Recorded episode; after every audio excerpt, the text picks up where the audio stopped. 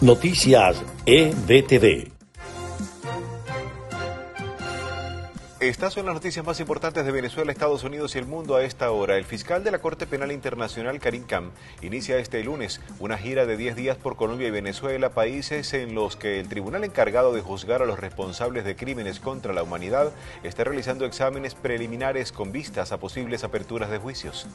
Los magistrados de la Sala de lo Contencioso Administrativo del Tribunal Supremo de España deliberarán este martes 26 de octubre sobre el recurso que presentó la defensa de Hugo El Pollo Carvajal contra la decisión del gobierno español de extraditarle a Estados Unidos, país que lo reclama por presuntos delitos relacionados con el tráfico de drogas y de armas.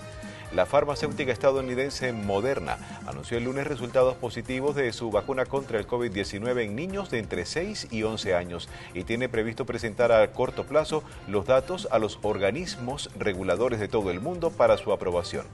El general sudanés Abdel Fattah al-Burhan disolvió este lunes las autoridades de transición del país cuyos miembros civiles están casi todos detenidos y decretó el estado de emergencia mientras ya hubo heridos entre los manifestantes pro democracia que salieron a las calles. Estas fueron las informaciones más importantes de Venezuela, Estados Unidos y el mundo a esta hora.